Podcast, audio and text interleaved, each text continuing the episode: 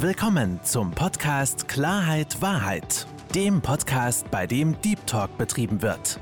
Mit Fabian Wirth.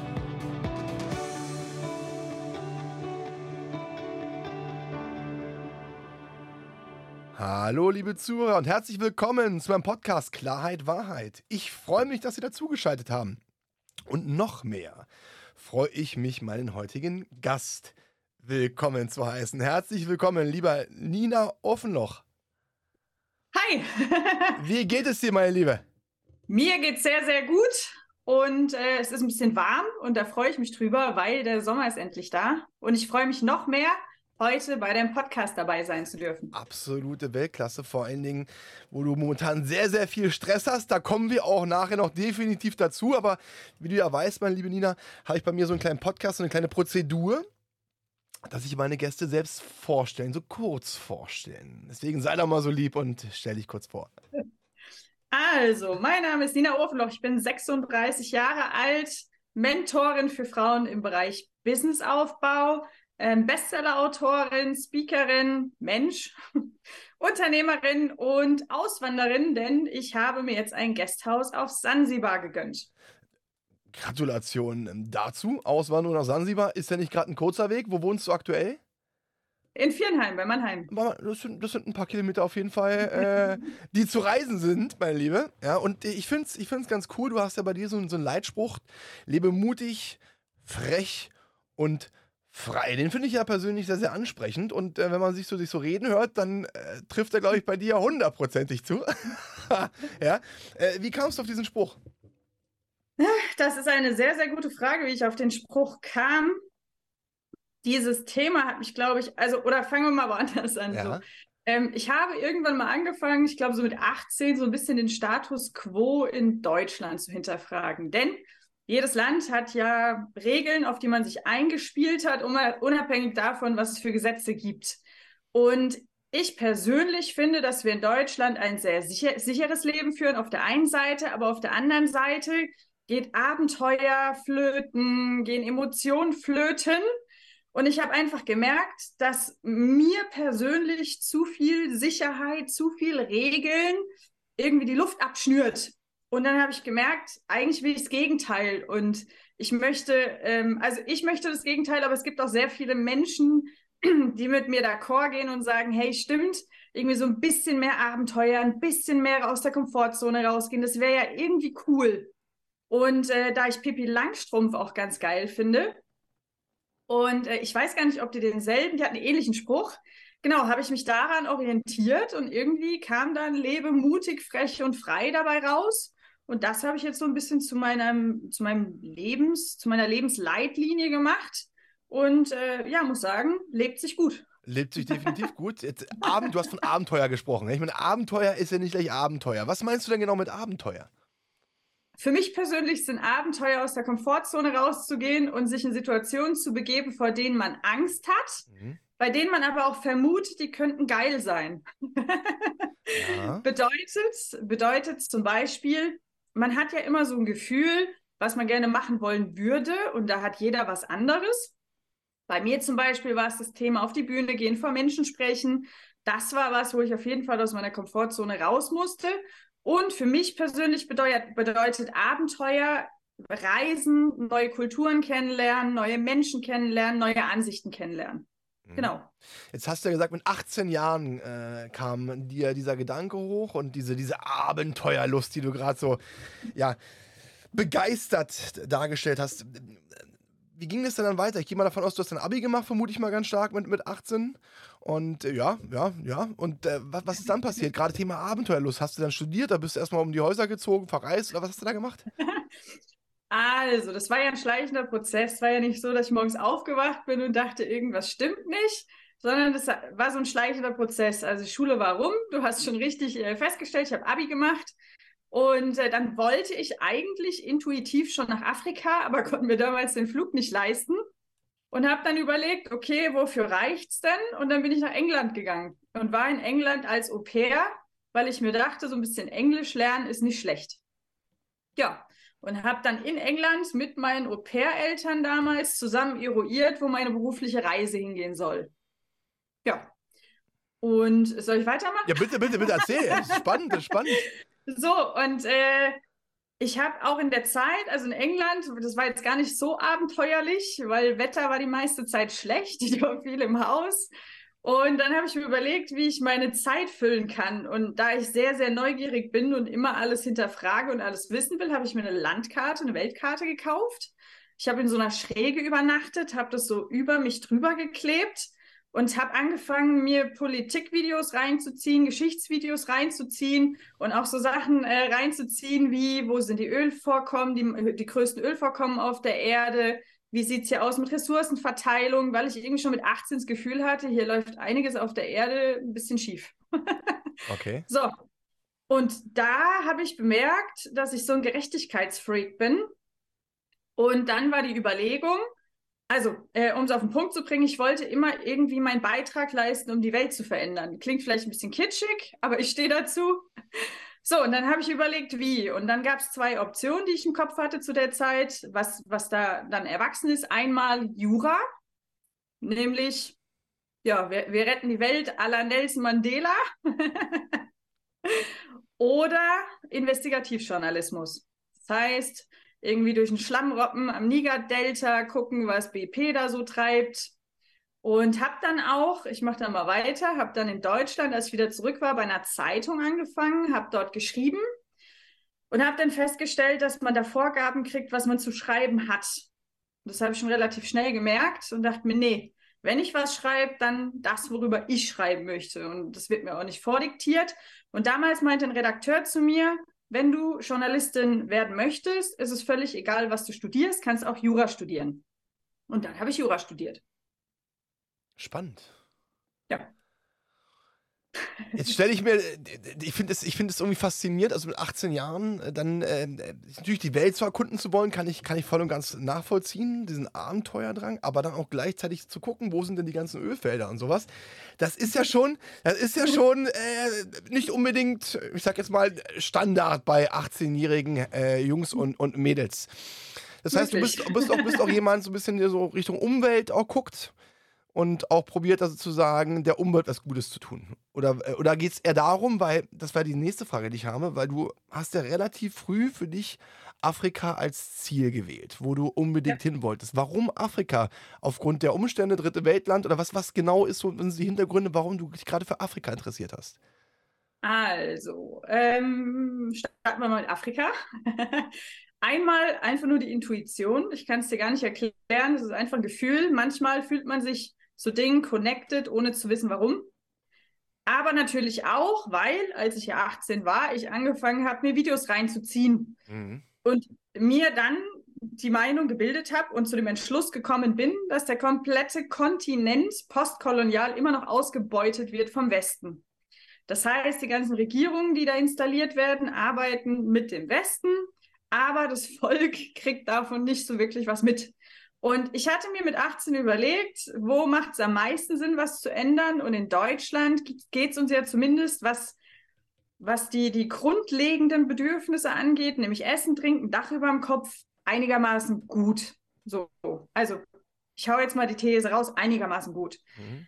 In Afrika jedoch äh, geht es vielen Menschen gar nicht gut. Die haben weder was zu essen noch sonst irgendwas, aber vor allem die haben auch keine Lobby, weil inter wer interessiert sich für Afrikaner?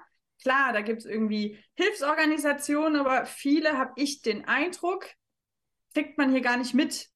Woran es liegt, keine Ahnung. Und das hat mich einfach neugierig gemacht. Nämlich, vielleicht nennen wir das Ganze den Titel, die Wahrheit mal rausfinden. Mhm. Was wirklich abgeht auf der Erde. Ja, so. Ja, super spannend. Vor allem, wie gesagt, der, Bogen wird ja gespannt. Wenn du, ziehst ja bald nach Sansibar, das ist ja, das ist in, in Afrika. Afrika. Genau, dann mhm. hast du sozusagen Jura studiert. Ja. Und wie ging es dann weiter? Ja, dann äh, habe ich mein erstes Staatsexamen geschrieben, auch erfolgreich bestanden. Und dann war die Frage, gehe ich ins Rechtsreferendariat oder nicht? Und äh, hatte auch schon einen Nebenjob in der Kanzlei in, im Familienrecht und habe festgestellt, dass ich da um acht angefangen habe und um neun habe ich angefangen, mich auf den Stuhl zu drehen, weil ich mich gelangweilt habe. habe auch in der Zeit im Studium bei einem, beim European Center for Constitutional and Human Rights gearbeitet in Berlin. Das ist eine Organisation, die auf juristischem Wege Gerechtigkeit einklagt. Die haben mal Klagen geschri geschrieben gegen äh, Rumsfeld und so Geschichten. Und dann dachte ich so, ja, ich rette die Welt. Bin dahin, habe dann da drei Monate gelebt und habe festgestellt, im Endeffekt hockst du nur irgendwo in einer dunklen Bibliothek und machst dir darüber Gedanken, ob das jetzt mittelbare Täterschaft war oder nicht. Und habe irgendwie gemerkt, nee, das ist irgendwie nicht das Werkzeug. Das Werkzeug, dafür, ich habe andere Gaben, aber da jetzt rumzusitzen und über sowas in der Theorie rumzusenieren, ist nicht mein Ding. So. Was war jetzt die Frage? Ja, dann, nee, das ist ja, wie es weiterging. Aber ich finde es gerade find ultra so. spannend, weil Jura ist ja an und für sich sagt man relativ trocken. Das sind Gesetzesteste. Wenn ich dich jetzt mal so angucke, ich meine, du bist ja alles andere als trocken. Ja? Du bist ja, ja. eine sehr impulsive, im positiven, äh, nach auftretende Mensch, äh, Person. Du, du, du, du, ähm, du, du trittst auf. Und deswegen finde ich gerade diesen Spagat sehr interessant und auch, ich denke, für dich einen ganz, ganz, ganz wichtigen Punkt, der so dein Leben komplett verändert hat. Vermute ich jetzt mal ganz stark, weil du ja, so wie ich es raushöre, dann so für dich entschieden hast, okay, nee, also im Studium, hast du es beendet, das Studium? Ja, ich habe das erste Staatsexamen gemacht. Und das zweite ich bin auch? Diplom-Juristin. Nee. Ne, okay. Ich habe ich hab nochmal eine Schleife gedreht, war im Rechtsreferendariat und hatte sogar ein Jobangebot als Richterin hier, ähm, hier in einem Gericht im, im Odenwald. Ja. ich nenne jetzt keine Namen. Ähm, aber der, das war ganz lustig, weil mein Ausbilder im Ref meinte zu mir, als ich den, also ich habe, ich wurde ihm zugeordnet und Tag 1 hat er mich nur angeguckt und meinte, Frau Ofenloch, ich hoffe, Sie verlassen uns nicht vorzeitig. Und dann meinte ich so, hä, warum? Ja, ich habe mal ein bisschen recherchiert. Sie sind ja da schon irgendwie im Coaching unterwegs und Sie wollen irgendwie Frauen empowern. Ähm, nicht, dass Ihnen das jetzt zu langweilig wird. und und der gute Mann hat überall Namibia-Bilder ge hängen gehabt. Und ich habe auch in Namibia gelebt. Das heißt, wir hatten Afrika irgendwie als Connection. Und lange Rede, kurzer Sinn. Ich habe dann auch diverse Urteile geschrieben, habe also sehr viele, also dass Bäume dafür sterben müssen, ehrlich. habe dann Abhandlungen darüber geschrieben, Gutachten, ob Klaus Jürgen, Horst Kevin jetzt linksrum reingefahren ist ins Auto oder rechtsrum und warum und was der Gutachter dazu sagt. Ähm, und saß dann neben dem Richter, also wenn du in der Ausbildung bist, im Ref, machst du Beisitz. Das heißt, du schreibst die Urteile, der Richter guckt nochmal drüber und setzt sein Otto drunter. So, und da lag dieser Hammer, ne? Kennst du doch bestimmt. Ja, ja klar, klar, klar. Und ich habe einfach gemerkt, dass meine Gedanken abschweifen und ich anfange, Elefanten in meine Gesetzestexte reinzumalen und das Bedürfnis habe, mit diesem Hammer zu spielen und konnte mir dann irgendwie das Lachen nicht unterdrücken, während die immer noch seit drei Stunden mit irgendeinem Verkehrsunfall, aber das war nicht mal ein Unfall, das war wirklich einfach nur so, ein Auto berührt das andere, wir reden über so einen Kratzer, beschäftigt waren. Ich habe so rausgeguckt, die Sonne hat geschienen, dann dachte ich mir so, no fucking way. I'm out. Und dann habe ich eine Holzgiraffe gekauft mit so großen Augen, habe die meinem Ausbilder geschenkt, habe mich herzlich bedankt, nochmal die Hand geschüttelt, habe dann zwei Zeugnisse gekriegt. Das heißt, ich habe die ersten zwei Stationen im Ref auch erfolgreich absolviert. Bleiben jetzt, glaube ich, noch ein Dreivierteljahr, was ich auch immer noch machen kann. Also wenn mir irgendwann langweilig ist, mache ich das noch. Ja, und habe dann freundlich gewunken, habe gesagt, ich bin raus. Weltklasse. Ich, also ich, ich finde, ich habe gerade dieses Bild im Kopf, wie du mit dem Hammer da rumspielst. und ja. auf einmal irgendwelche Elefanten da siehst, die da rumlaufen. äh, ja, ist schon ein Unikat auf jeden Fall. Ist schon ein Unikat. Aber das heißt, du hast einfach mal kurz gedroppt, du hast ja nebenbei schon Coachings gegeben. Mhm. Wie fing das denn mit den Coachings an? Also, müssen wir nochmal zurückspulen. Also, ich habe das erste Staatsexamen absolviert und bin dann auch gar nicht direkt ins Referendariat gegangen, weil zu der Zeit musste ich ja schon irgendwie ein Jahr lang jeden Tag daheim rumsitzen und lernen und fand es auch maximal langweilig. Ähm, das heißt, ich habe es dann absolviert, Diplom kam, ich habe es meiner Mutter in die Hand gedrückt, habe gesagt, hier, ich bin jetzt offiziell intelligent, darf ich jetzt was anderes machen? Dann meinte meine Mutter, dann meinte meine Mutter, ja, mach halt, was du willst, weil, also ich liebe meine Mama, die unterstützt mich bei allem. Und dann dachte ich, ja, cool, dann äh, gehe ich nach Afrika. Und äh, war der Plan. Und dann habe ich in Google eingegeben, Afrika, äh, irgendwie Reiseleitung, weil ich dachte, ach, das klingt doch noch Abenteuer. Und dann kam Oman. Und da dachte ich so, okay, oh. Oman ist jetzt nicht Afrika, aber auch geil. Okay, mhm. schreibe ich mal hin. Und dann habe ich irgendwie abends so nach zwei Gläsern Wein, habe ich ein Motivationsschreiben aufgesetzt, warum ich jetzt in Oman möchte als Reiseleitung und habe das am nächsten Tag schon wieder vergessen. Und eine Woche später kam Anruf. Ja, hi Nina, ich bin die Chefin von der Agentur im Oman, eine Deutsche. Die war gerade in Deutschland. Ich würde dich gerne kennenlernen. Hast du Bock, nach Hannover zu kommen und wir quatschen? Dann bin ich nach Hannover gefahren. Wir haben zwei Stunden gequatscht und drei Wochen später habe ich äh, meine Sachen gepackt und bin in Oman. Ja. Halleluja. Aber ich, ich schmeiß gerade was da, da, da, durcheinander, weil vorher war ich in Namibia. Also erst, genau, also direkt nach dem Staatsexamen bin ich erst nach Namibia fürs Deutsche Rote Kreuz, kam wieder zurück, habe dann hier ähm, ja ein kurzes Intermezzo im Vertrieb gehabt, habe dann festgestellt, ich habe ein Talent dafür, läuft, habe auch von den Besten gele äh, gelernt und dafür bin ich sehr, sehr dankbar, weil das gebe ich heute auch meinen Klientinnen weiter. So, wollte dann aber hier nicht bleiben, wollte wieder ein bisschen Abenteuer und bin dann, genau, bin dann in Oman. So, und dann war ich im Oman und äh, habe dann überlegt, ja, was mache ich denn jetzt so irgendwie als Reiseleiter? Die Welt bereisen ist irgendwie nicht so, also nee. Und habe aber schon seit 2007 Coaching-Bücher gelesen und fand es mega spannend und dachte mir, naja, Gut, also statt jetzt wie in der Juristerei Symptome zu bekämpfen, kann ich auch einfach die Leute empowern. Ist doch irgendwie viel geiler. Mhm. Also weißt du, so statt immer dagegen, mache ich einfach dafür. Ja, also Prävention anstatt Therapie. Dachte ich ja geil. Okay, dann brauchst du einfach nur eine riesen Community und wenn du dann irgendwann anfängst mit politischen Kampagnen, sind die am Start. Okay, gute Idee. Ja, und dann habe ich angefangen, weil, da machen wir wieder den Bogen zum Journalismus. Und dann meinte meine Mutter, während ich im Oman war, äh, wann schreibst du endlich dein erstes Buch? Weil zu der Zeit habe ich schon einen Blog geschrieben gehabt. Und der hatte ganz gute Resonanz. Ähm, und dann habe ich beschlossen, immer, also habe ich beschlossen, dass ich ein Buch schreibe und hatte dann immer Touren, die gingen so acht Stunden. Dann war ich um 16 Uhr zurück. Und dann habe ich mich auf meine, äh, dann habe ich den Laptop auf meine Kommode gestellt, weil ich auch nicht so gerne sitze und habe dann im Stehen innerhalb von drei Monaten mein Buch geschrieben.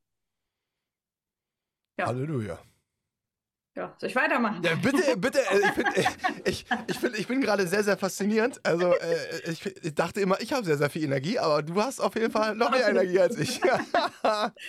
so, und dann, dann habe ich das Buch geschrieben: Berufung finden, selbstbestimmt leben, folge deinem Herzen.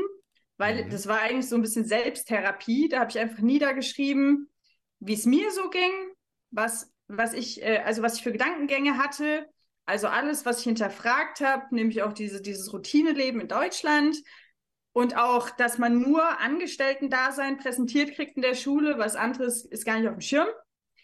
Und ähm, habe dann mein Buch geschrieben.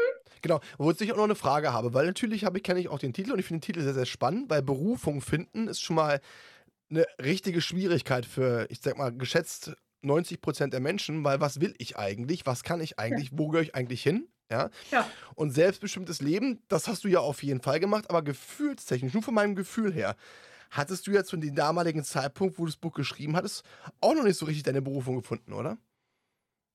Äh, jein, jein, aber das, ich sage immer, das ist wie beim Topfschlagen. Mhm. Also, erstmal musst du dir klar machen, du schlägst die ganze Zeit auf dem falschen Topf rum. So. Und zu dem Zeitpunkt war ich so weit, dass ich nur noch zwei, drei Töpfe vor mir hatte, wo ich wusste, jetzt wird es gerade richtig warm. So. Und das war der Zeitpunkt, wo ich es geschrieben habe. Das heißt, ich habe die Leute mitgenommen in meine Gedankengänge und war quasi vielleicht noch nicht zu dem Zeitpunkt am Ziel, mhm. aber ich sage auch immer in meinen Coachings, du musst einfach nur vier Schritte weiter sein als der, den du mitnimmst. Du musst noch nicht der super Experte für alles sein. Das stimmt. So. Genau. Ja, und dann habe ich das geschrieben. Ähm, dann kam ich vom Oman zurück und habe dann innerhalb von vier Tagen einen Amazon-Bestseller landen dürfen und habe dann ähm, ja Mails gekriegt, hey, danke für dein Buch, richtig geil, gute Bewertung. Und dann habe ich gemerkt, oh, jetzt wird es aber so richtig warm langsam, ne? Also so das Topfschlagen, mhm. geil, geil. Schluss, Schluss, schlussendlich, schlussendlich eine Reaktion auf etwas, was du gemacht hast und ja. was dir zu sagen, ich sag jetzt mal zugeflogen, hört sich jetzt vielleicht ein bisschen komisch an, aber der Bedarf der Beratung ist ja eigentlich durch das Feedback der Menschen angekommen. Ähm, eine Bestätigung. Ja, oder Bestätigung, ja. Die Bestätigung, weil ich das ja machen wollte. Also ich, ich habe dann irgendwann auch gedacht, hey, eigentlich Coaching wäre cool, denn ich habe auch gemerkt, ich will irgendwie nicht in Deutschland feststecken, ich will ortsunabhängig arbeiten können. Und dann habe ich überlegt, wie geht es am besten mit dem, was ich kann. Und irgendwie kam für mich da am Ende dann Coaching raus, denn ich habe dann auch andere gesehen, die auf der Bühne standen. Das hat mit mir mega resoniert. Und wie du merkst, ich rede gerne. Ähm, das hat mit mir resoniert. Ich schreibe gerne. Das hat resoniert. Und dann dachte ich, ja, perfekt. Das ist es. Ich werde Speaker, Autorin, Coach, bereist die Welt und ja, meine Erkenntnisse und Ergüsse werde ich auf Social Media teilen. Da muss ich so ein bisschen an Pippi Langstrumpf denken und machst dir die Welt, machst dir die Welt so, wie sie dir gefällt. Ja. So, wie es sich stimmig anfühlt. Krass. Genau. Finde ich. Und, und ja? das ist manchmal. Ja, du? Bitte, bitte, bitte. Ja, und es geht nicht von heute auf morgen. Ich habe auch viele Klientinnen gehabt, die sagen: Boah, ich mache da jetzt schon jahrelang rum. Ja, ist normal. Manchmal hat man auch nur eine Idee von dem, was man will, und dann machen die meisten den Fehler, dass sie dann theoretisch durchszenieren, ob es das jetzt ist oder nicht. Und ich sage halt immer, probier halt mal aus. Wenn du es nicht ausprobierst, weißt du es nicht. Als ich Reiseleiterin war und das erste Mal von der Gruppe gesprochen habe und die haben angefangen zu lachen und die, die, die, sind ja quasi irgendwie lachend aus dem Auto rausgefallen nach acht Stunden, waren voller Energie, habe ich gemerkt, hey, ich kann, ich kann das, es liegt mir, das macht mir Freude. Das hätte ich nie gewusst, sondern es wäre immer nur ein Fragezeichen gewesen, wenn ich es nicht, wenn ich es nicht ausprobiert hätte. Das, das definitiv. Aber du bist ja, glaube ich, von Natur aus auch äh, eine, eine, eine Frau, die sehr gerne kommuniziert, ja, auch sehr extrovertiert ist. Ja, und ich glaube, dich in einen Reisebus zu stecken, der dann, äh, wo, wo, du dann sozusagen hier dein Programm abfährst und äh, die Leute so ein bisschen belustigst, unterhältst, ist ja was anderes, als wenn du jetzt eine Frau oder einen Herrn reinsetzen würdest, der sehr introvertiert ist und äh, von der Gruppe kaum ein Wort rausbekommt. Ja, das ist korrekt. Ja. Das ist, aber, das ist großzügig. aber ich, ich konnte zu dem Zeitpunkt halt noch nicht abschätzen, dass die Leute lachen und dass sie das geil finden und dass sie mit mir warm werden und dass sie das feiern. Mhm. Das war so wie mit dem Buch. Also ich wusste ja nicht, als ich das rausgegeben habe in die Welt, was kommt da jetzt zurück? Liest irgendwer außer Mama. Naja, aber äh, das, ich finde das, find das, find das ja toll. Das ist ja, wenn man sich das ja so, so, so, so anhört bei dir, das hört sich ja an, als ob das eine Geschichte aus dem Buch wäre. Ja, das ist ja wirklich, äh, du äh, lebensfroh, dann kommt das, dann kommt das, dann kommt das. Was ich, was ich mich die ganze Zeit dabei frage, ist, und das finde ich auch sehr, sehr faszinierend, denkst du denn über gewisse Dinge auch nach? Weil das hat ja auch bei dir, das wirkt ja auch sehr, sehr spontan, was du gemacht hast. Also zumindest so, wie du es geschildert hast. Und, ich habe über alles nachgedacht. Ja, ja, aber äh, ich sag mal, ja. man kann ja auch Sachen überdenken. Und ich würde wenn ich jetzt auf mich gucke, ich glaube, ich würde gewisse Dinge überdenken. Also ich könnte jetzt nicht so spontan sagen, ich ziehe jetzt morgen dahin und mache ich dann morgen da und so. äh, es ist ja, ne, das ist morgen, heute mal hier, morgen mal da, aber gucken wir mal. Das ist ja schon sehr, sehr, sehr, sehr, sehr spontan. Mm, jein. Ich habe ein Vision Board, das habe ich seit fünf Jahren und da ist mein Big Picture drauf. Und immer wenn ah. ich eine Entscheidung in meinem Leben treffe, frage ich mich, ist das dienlich meinem großen Bild, ja oder nein? Und wenn ja, mache ich es. Und dann wirkt es vielleicht spontan, aber dann war das schon beschlossen die letzten 15 Jahre.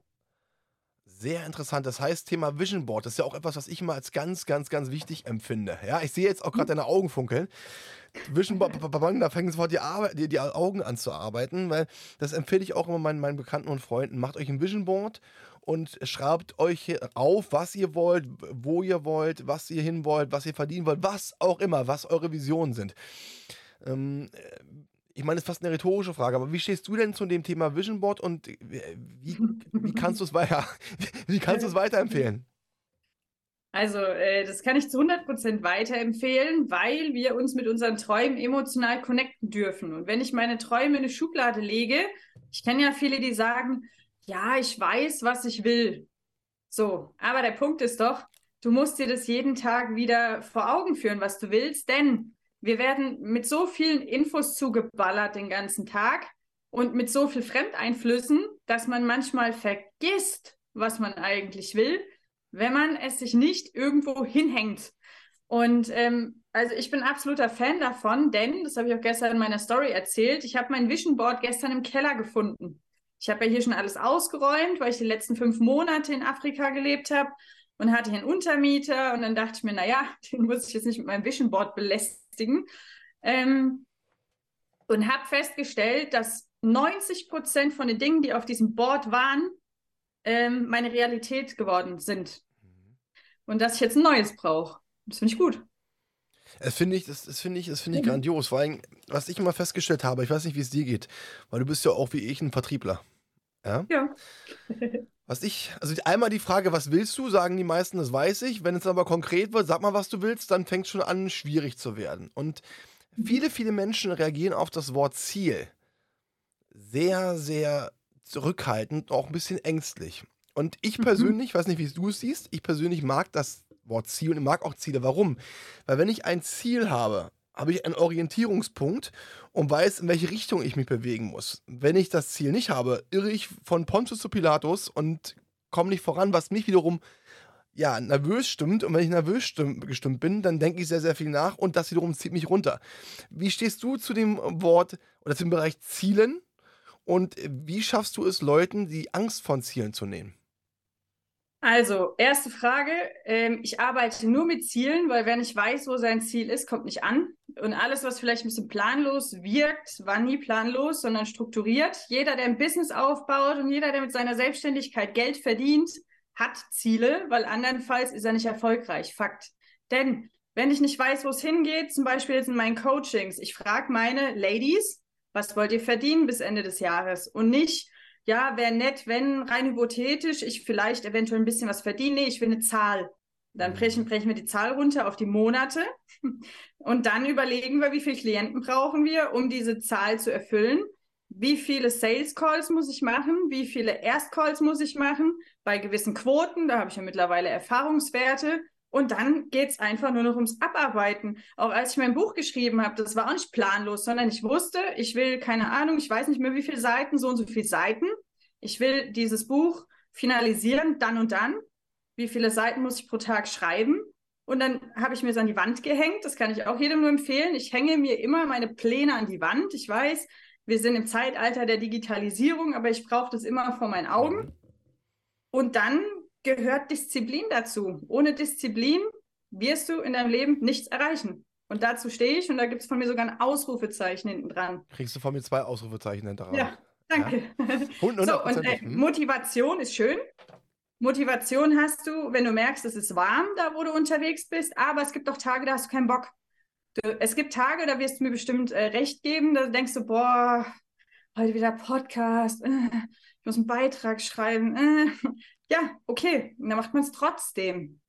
Weil, wenn man lang, also entweder man gibt kurzfristig Gas für langfristige Ziele oder man macht sich halt kurzfristig entspannt und wird immer ein mittelprächtiges Leben führen. Hundertprozentig und vor allem das Faszinierende. Auch ich natürlich habe diese Tage, wo ich dieses Null Bock habe. Ja. Aber in dem Augenblick, wenn ich das Ganze doch trotzdem durchgezogen habe, ist dieses Glücksgefühl danach, das Ganze erledigt zu haben, umso größer ja. und pusht mich wiederum äh, vorwärts zu gehen. Ich finde es bei dir, ich finde, du bist eine sehr, sehr spannende Persönlichkeit. Weil du hast, äh, du hast ein bisschen, wie gesagt, zwei Gesichter. Einerseits die, diese Persönlichkeit, die sehr flexibel ist, die nicht plant, die zack, zack also nicht, weißt du, wie ich das meine, plant, ja, sondern sehr. Ja. Andererseits im Sales-Bereich komplett strukturiert. Hier Ziele, da Nummer, da, da, da, da, da, runtergerechnet. So. Das finde ich total, total faszinierend, weil ich das selten gesehen habe, dass ein Mensch. Hm? Die Kombi. Ja, nein, weil ich, ich weiß nicht, also ich habe es selten gesehen, dass jemand so zwei komplett verschiedene Welten eigentlich, ja, in sich, in sich vereint. Einerseits die Romantikerin, die gerne möchte, dass die Umwelt weiter geprägt wird, ne? so alles andere als Richtung Wirtschaft, ja, also total äh, antikapitalistisch, ja? ja, und dann wiederum zack, zack, zack, Sales, Verkauf, kapitalistisch. Ja, äh, finde ich eine, eine sehr, sehr spannende Kombination auf jeden Fall bei dir. Mhm. Aber das muss ich nicht ausschließen. Soll ich dir sagen, warum? Nö. Natürlich, sag's.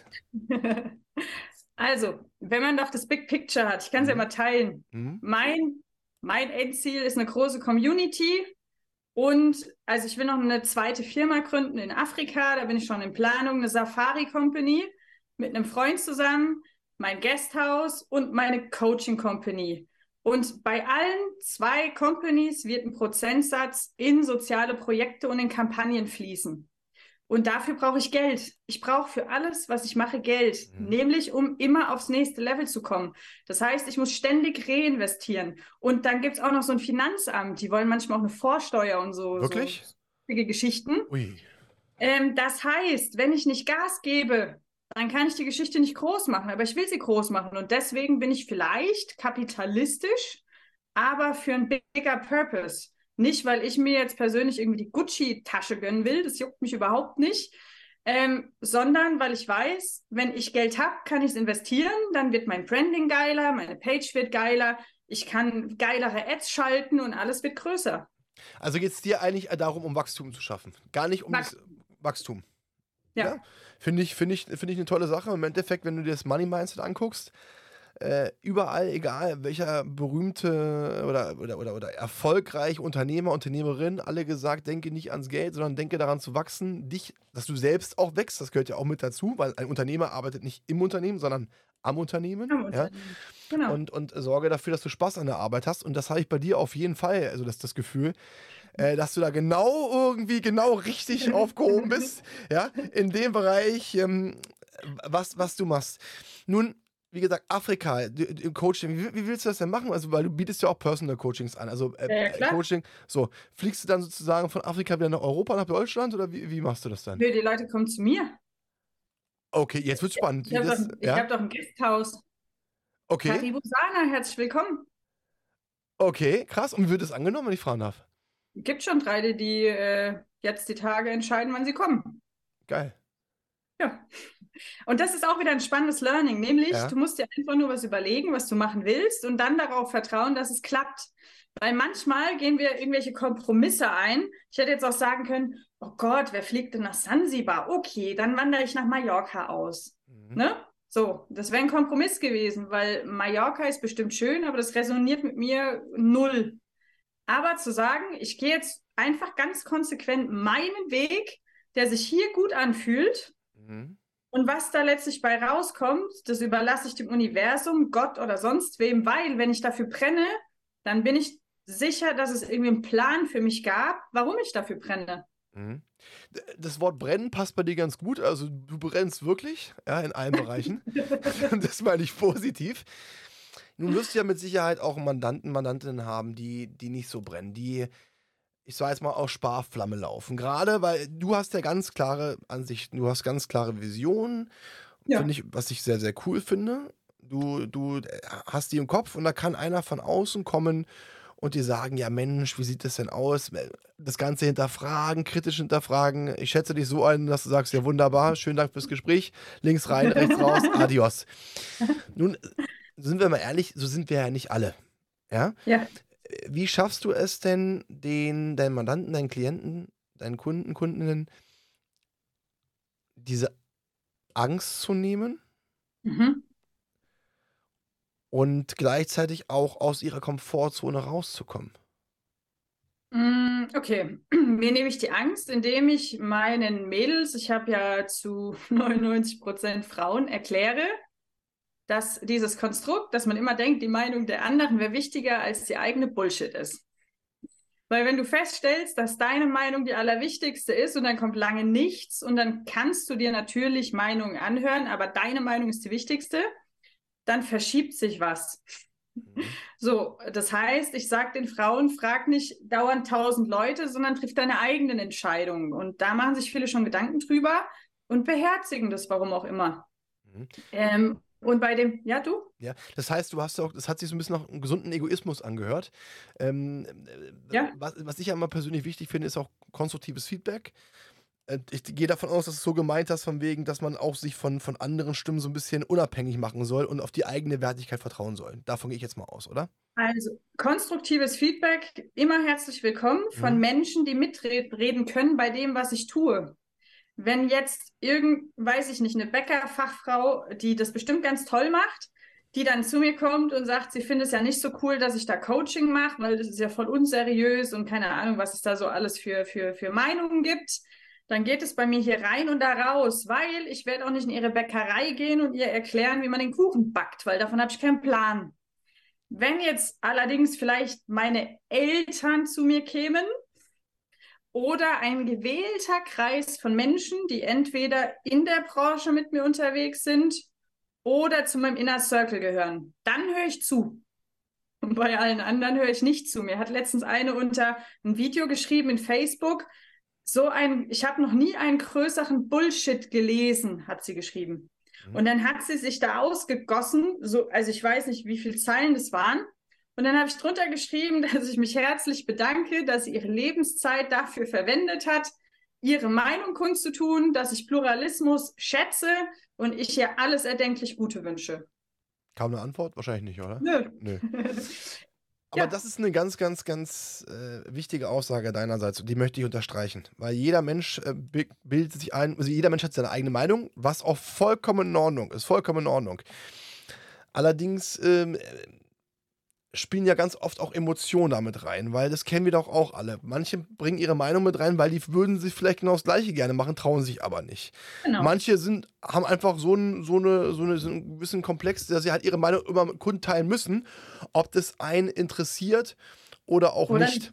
Und äh, ich sage das immer so als kleines Beispiel, weil das habe ich auch im, im, im, Buch gelesen.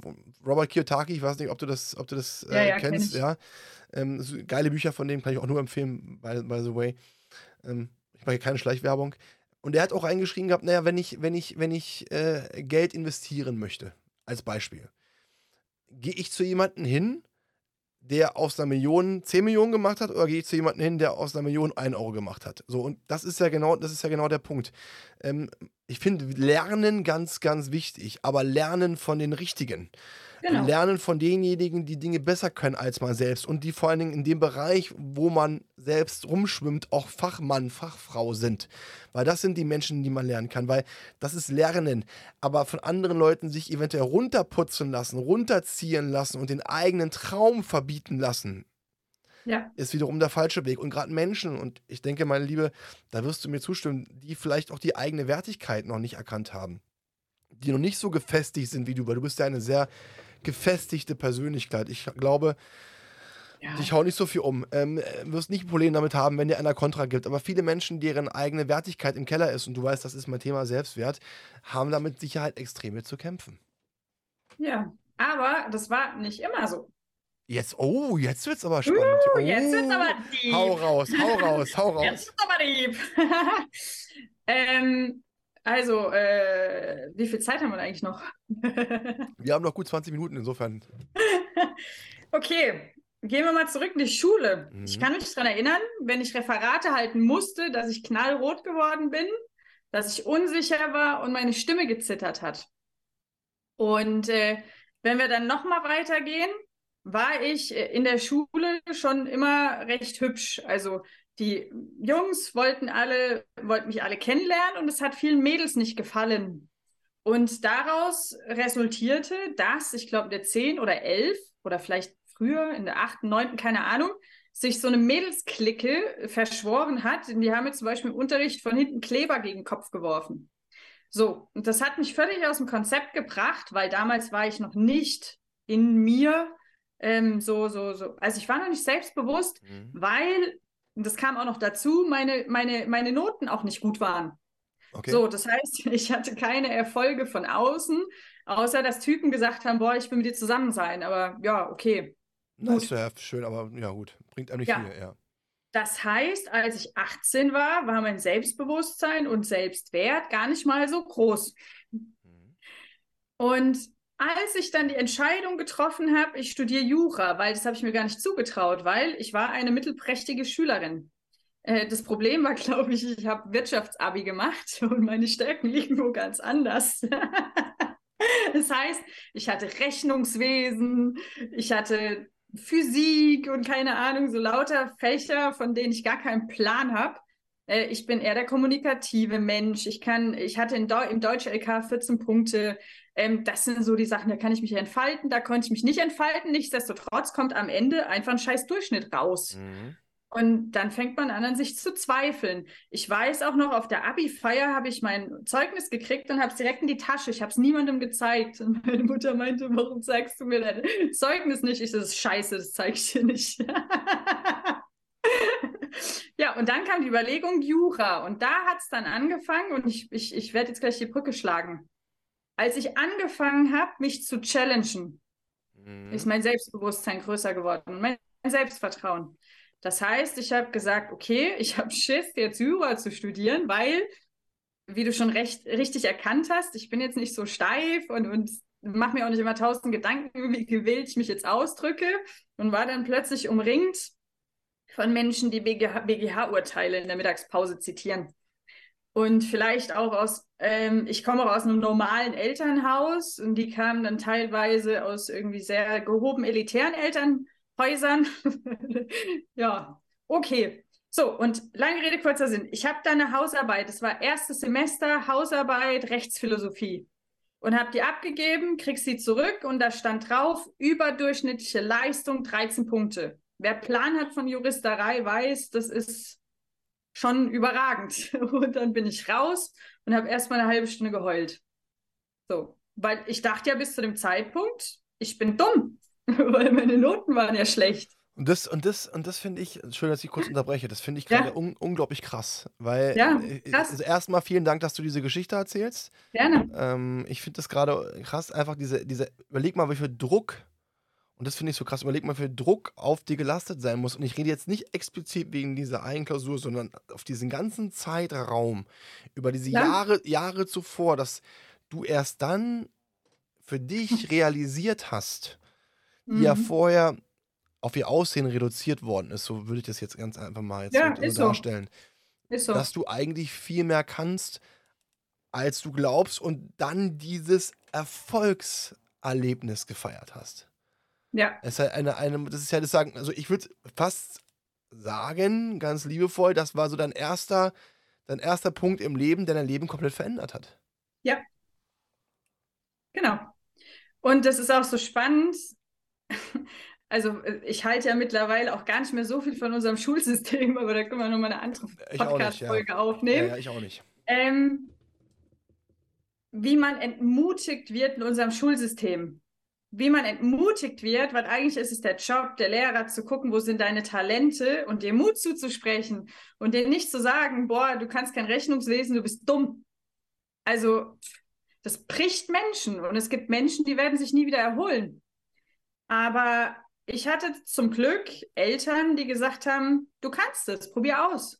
Die haben immer, gerade insbesondere meine Mutter hat immer, ich, ich war ja erst auf der Realschule und hatte da, ich hatte, gut, ich habe zu den fünf Besten gehört bei meinem Realschulabschluss, ähm, aber sie war immer diejenige, die gesagt hat, geh aufs Gummi, studier Jura, probier aus, mach, du kannst es ähm, die war immer diejenige, die gesagt hat, du hast Angst, okay, aber mach trotzdem. Und, und das hat, hat mir geholfen, mein Selbstvertrauen zu steigern. Das heißt, ich hatte dann plötzlich im Studium gute Noten und habe festgestellt, oh, ich habe ein Hirn. Wunderbar, freue ich mich. so, und, und, und dann dachte ich mir, okay, wenn ich hier Neuland entdeckt habe, dann muss es doch mehr geben, was ich kann. So. Und dann bin ich immer wieder, also ich habe mir dann, das ist eine coole Übung, by the way, wenn man sein Selbstvertrauen stärken möchte. Ich habe mir Kreise gemalt. Im kleinen Kreis war ich. Und in diesem Kreis ist, mein, ist meine Komfortzone. Und dann habe ich einen Ring außenrum gemacht. Und in diesen Ring habe ich reingemalt, was ich gerne machen würde, aber so ein bisschen Angst vor habe. Und dann habe ich die Sachen reingeschrieben. Dann habe ich einen größeren Ring außenrum gemacht und habe Dinge reingeschrieben, vor denen ich noch mehr Angst habe.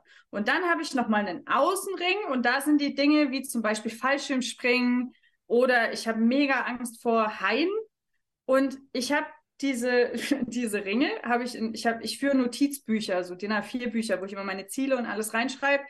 Und da steht auch drin, ähm, also ich weiß, dass ich für mich jeden Ring challengen werde, damit, wenn meine Angst kleiner wird, mein Selbstvertrauen wächst. Mhm. Ja. Das ist, das ist richtig. Thema, Thema, Thema Komfortzone. Ich, ich bin ja ein, überhaupt kein Freund von diesem Begriff, weil dieser Begriff einen komplett äh, in, meiner, in meiner Definition äh, verarscht. Weil Komfort ist ja eigentlich was Schönes. Es ist ja was Schönes. Aber für mich ist die Komfortzone ein Gefängnis. Ein Gefängnis sozusagen aufgrund von Fremdbewertung, die du, ja. die du gehalten hast, wo du dich selbst drin begrenzt. Deswegen ja. finde ich das ganz schön, äh, also auch wichtig, sozusagen da rauszukommen und sich zu entwickeln. Erstmal lieben Grüße an deine Mama, hat sie gut gemacht. Ja, ist auch nicht selbstverständlich, dass du diesen Background bekommen hast und sie dir ja. halt diese Angst auf eine gewisse Art und Weise genommen hat. Was ich gerade sehr, sehr interessant finde, ist, ähm, wir haben bis dato eine, eine, eine junge Frau kennengelernt, die, die sehr, die sehr extrovertiert ist, die so nach vorne geht, bam, bam, bam, bam.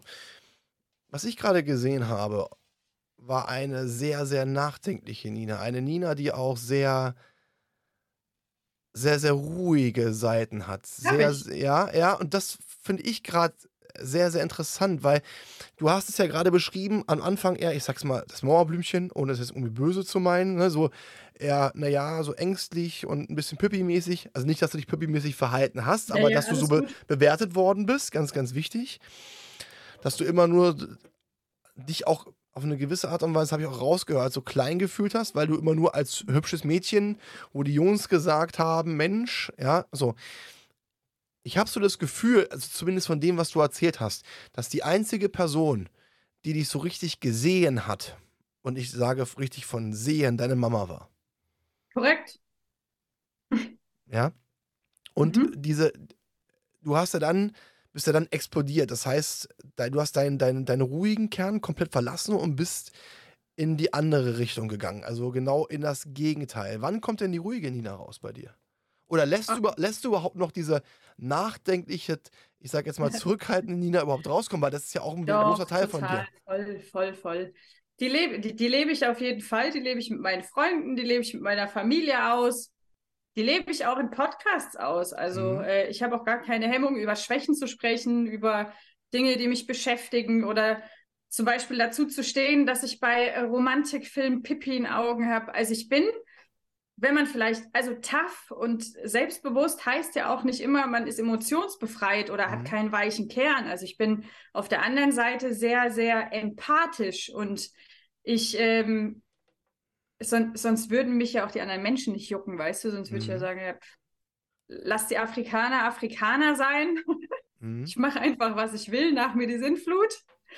Ähm, dann wäre ich vielleicht auch in der Juristerei toll aufgehoben gewesen, hätte noch irgendwie meinen Notar gemacht und würde jetzt in irgendeinem Turm sitzen in Frankfurt, so stelle ich es mir zumindest vor.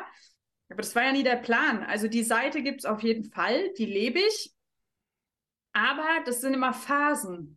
Weil jetzt bin ich gerade in der Phase meines Lebens, wo ich Gas geben darf und es macht mir auch Spaß. Und wenn das rum ist, das war zum Beispiel letztes Jahr, letztes Jahr habe ich auch Gas gegeben, dann war ich auf Sansibar und dann habe ich Dezember, Januar, Februar nur getanzt, gefeiert, Gespräche geführt, gechillt, gefaulenzt und dann ging es wieder weiter. Mhm. Also hast du auch die Zeit für dich ge genutzt und auch genommen, um mal ein bisschen runterzufahren? Die nehme ich mir immer. Auch ein wichtiger Punkt. Ja.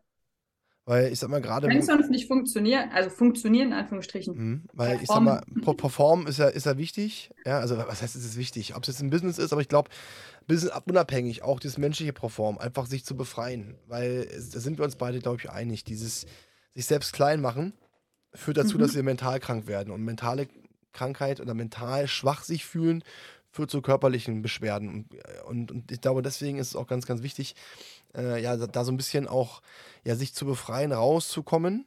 Ja? Mhm. Ähm, wenn ich jetzt sozusagen an, an, dich denke, wenn du, du bist ja jetzt bald äh, auf dem Weg nach Sansibar. Ja? Mhm. Das ist ja, ein paar Wochen sind es, glaube ich, noch, oder? Ja.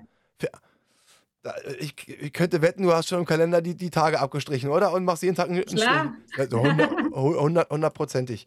Ähm, du warst ja auch in, oft in Afrika. Wie sind denn so die Unterschiede zwischen zwischen den Menschen in Afrika und, und den Menschen hier. Und ich rede jetzt nicht über finanzielle Aspekte. Ich rede nee, jetzt nicht, alles gut, ich weiß, was du meinst. Menschlich. Siehst du, meine, siehst du oder siehst du meine Augen und spürst du meine Energie, während wir reden? Ja. So, hast du das Gefühl, da wohnt jemand? Da wohnt jemand auf Verrücktes drin, auf jeden Fall positiv. Ja, gefällt mir, ja. So. ja. Mhm. Und genau auf der Frequenz schwingen für mich die Afrikaner. Ähm, es gibt, ich, ich kann es dir nicht erklären, aber wenn ich denen in die Augen schaue, da kommen die Strahlen, das sind Sonnenstrahlen, die aus den Augen rauskommen. und es hat einen Grund, weil die genau diese Lebenseinstellung auch haben. So, und jetzt komme ich zu deiner Frage, um es konkreter zu beantworten. Die Afrikaner sind mit ihrem Herzen viel mehr connected als wir hier in Europa. Inwiefern? Oder sagen wir mal in Deutschland. Inwiefern? Wir leben in Deutschland extrem im Kopf, extrem im Verstand. Und die Afrikaner, gut, das hat dann auch wieder seine Schattenseiten, die leben extrem im Gefühl und im Herz. Und du hast ja vorhin gesagt, dass ich ja beides so irgendwie kombiniere. Und ich habe die letzten Jahre extrem nur im Kopf gelebt, gerade auch durch die Juristerei und habe gemerkt, das will ich gar nicht. Ich, ich will das gar nicht. Und es ist aber mir schwer gefallen, in diesem ganzen kopflastigen Umfeld äh, mich, mich auch dann so zu öffnen. Mhm. Und mir fällt es dort extrem leicht, mh, hm, ja, oder andersrum, ich, ich muss mich da nicht so schützen oder auf Konfrontation gehen oder quasi so die Pfeile, den Pfeilen irgendwie, äh, so fühlt sich manchmal an in Deutschland, so diesen Pfeilen ausweichen, weil die Afrikaner einfach sind. Mhm. Das finde ich übrigens. Mhm, ich finde das Wort schützen ganz interessant, weil das ist genau das, was ich, worauf ich vorhin hinaus wollte. Thema schützen, Thema diese ruhige Seite. Du bist ja eher die, ne? So. Kannst du denn hier, also, weil ich verstehe dich, weil Herz trifft auch Herz. Herzmenschen sind ganz spezielle Menschen. Ich würde mich auch als Herzmensch titulieren, weil die machen und tun alles aus dem mhm. Herzen und nicht aus Berechnung, sondern ja. aus, dem, aus dem reinen Herzen. Problematik bei Herzmenschen ist, Allerdings, Herzmenschen können auch sehr schnell verletzt werden, weil sie aus dem yes. Herzen machen und äh, das man nicht abwehren kann. Und deswegen meine, meine, meine Frage: Vom Dauer, damaligen Bauer, äh, ähm, damaligen ja, Mauerblümchen, was so mehr ja. ruhig war und klein war, auf einmal zu der, ja. ich sag jetzt mal Powerwoman, ist das nicht teilweise auch so ein bisschen Schutzfunktion? Mm. Auf eine gewisse Art und Weise? Nein, nein und jein. Also, nein, weil das ist mein Charakter. Aber auf der anderen Seite ist es schon so, dass ich mir schon sehr wohl überlege, wem ich mich jetzt öffne und wem nicht. Und diese Schutzfunktion finde ich ziemlich intelligent, weil warum soll ich, wenn jemand mit dem Messer vor mir steht, mich öffnen und sagen, stech mal bitte rein? Macht so. keinen Sinn. Das heißt aber nicht, dass ich nicht offen bin für alles, was da kommt. Nichtsdestotrotz gehe ich nicht blauäugig durch die Welt. So. Finde ich eine sehr, sehr, sehr gute Aussage deinerseits. Was sind denn jetzt so, letzte Frage an dich, was sind äh, deine konkreten Pla Pläne? Weil du hast ja auch gesagt, du hast deine Mindmap. Was ja. sind deine konkreten Pläne für die nächsten kommenden zehn Jahre? Piu! Piu. Also, Piu! Also, fangen wir mal an. Ähm, ich möchte das Guesthouse so aufbauen, dass ich mich rausziehen kann heißt, dass da schon meine Homebase sein wird auf Sansibar, aber dass ich von dort aus auf jeden Fall viel reisen kann. Das heißt, einmal Guesthouse, was outgesourced werden darf. Ich habe auch eine Businesspartnerin, die das für mich übernimmt, die Jenny, die macht mir das Management. Ähm, der Plan steht so bis nächstes Jahr im Frühling, Sommer. Dann, was die Coaching-Firma angeht, ist mein nächstes Buch in der Pipeline. Das werde ich dieses Jahr schreiben, werde meine Coachings auf eine Plattform spielen, damit ich mich auch da ein bisschen rausziehen kann, weil ich im Moment schon, also ich habe gerade 18 Klienten gleichzeitig. Das ist schon sehr viel Energie und Zeit, was ich da investiere. Das heißt, ich werde diese Plattform Brave Woman auf den Markt bringen, um Frauen zu empowern. Die wird auch im Bestfall dann im Sommer nächstes Jahr stehen. Dann wird die Brave Woman Tour gerade in Deutschland ein bisschen größer. Das heißt, da haben wir jetzt auch schon Folgeaufträge, wenn ich nächstes Jahr in der Regenzeit dann ein paar Monate hier bin. Und äh, dann die Safari Company, von der ich dir erzählt habe, die werde ich mit meinem Freund Silas aufbauen. Und dann ist das Main-Ziel, alles ins Wachstum zu bringen, durch Afrika zu reisen und ähm, ja, ein bisschen was zu verändern. Hört sich nach einem sehr, sehr guten Plan an und auch einem sehr, sehr schönen Plan. Liebe Nina, ich möchte mich bei dir bedanken, dass du dir die Zeit genommen hast, dass wir in den Austausch gehen könnten. Hat mir eine Menge, Menge Spaß gemacht. Ja, mir auch. Herzlichen Dank, dass ich da sein durfte. Sehr, sehr gerne. Liebe Zuhörer, ich möchte mich auch bei Ihnen bedanken, dass Sie sich die Zeit genommen haben, bei diesem lebendigen Podcast heute mit dabei zu sein. Ich hoffe, oder bin davon überzeugt, dass Sie eine Menge, Menge ja, mitnehmen konnten. Bleiben Sie gesund und haben Sie einen wunderbaren Abend.